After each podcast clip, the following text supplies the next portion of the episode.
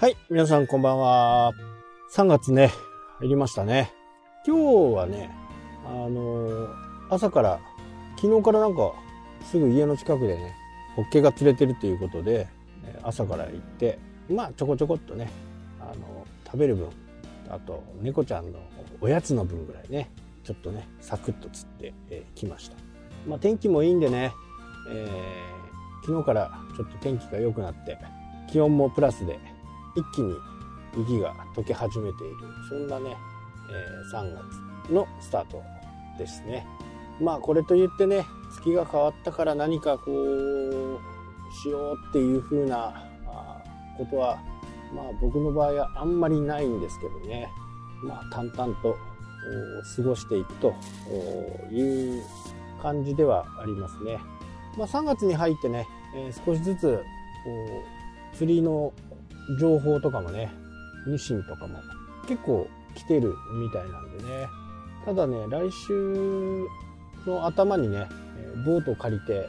釣りに行く予定なんですけどね、友達何人かで。まあ、この時はね、あのーすごいいろんなものが釣れる時期なんですよ。多分1年を通してね、こんなにいろんなものが釣れる日ってあんまりないのかなと。でね、2月、3月。まあ、2月はちょっとギリギリなのかもしれないですけどね。まあ、3月になると、桜マスがね、日本海側の方、あの解禁になるんで、それを狙いにね、えー一応行くんですけど、そのゲストがね、あの、すごいいっぱいいるんですよ。前もちょっと話したと思うんですけどね、えータラ。大きいタラね。ほんとジャイアントタラなんでね、大きいのはね、もう4キロ、5キロ。船でね、10分、10、20分ぐらいのところでね、釣れるんで、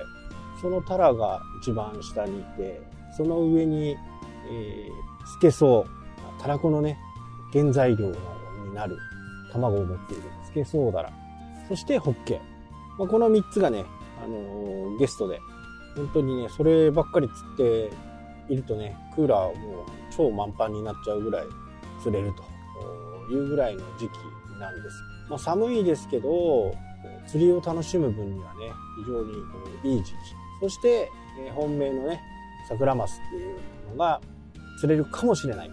これはね、ライセンス制になっていて、船で、一応ルールが1人10本までという形になっていて、そのライセンスを受けた船じゃないと、釣るとね、違反になりますよというものなんですよね。で、僕の借りる小樽マリーナから出る船は全部それをね、取得してるんで、1人10本まで。とはいえね、10本はなかなか釣れない。まあ、ただ、そういうのが、これ3月、3月にね、2回、えー、1個は自分で運転して、もう一つの予約はね、去年から乗らせてもらってる船に、えー乗っていくと。で、4月は今のところ1回かなと、平日1回ぐらいね、乗らせてもらって、で、5月ももうすでに予約は1回。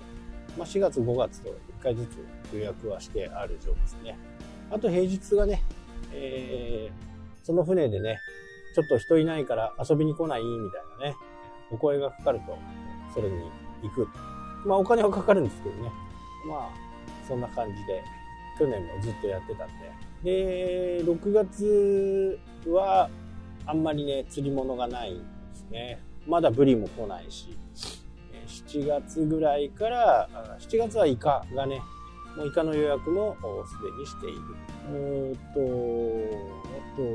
あとはないかな。あと8月になると、マグロがね、始まるんで、まあ、この辺がどうなるかっていうのはね、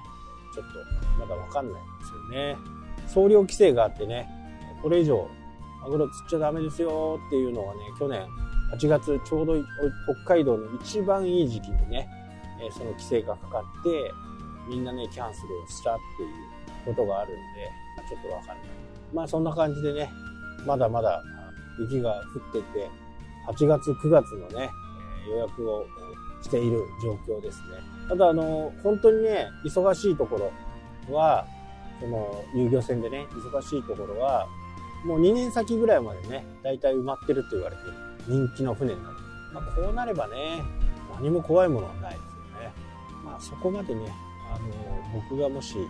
船を購入してやるとなっても、まあ、そこまではなかなかねあのできないかな。まあ土日主に出る感じ、まあ、あとは仲間が集まったらね出ようかなと。そんな風でには考えてます、まあ、引き続き船はね今探している状況でなかなかねお目にかなうような船がないというところが現状ですなので3月はまあプライベートの方も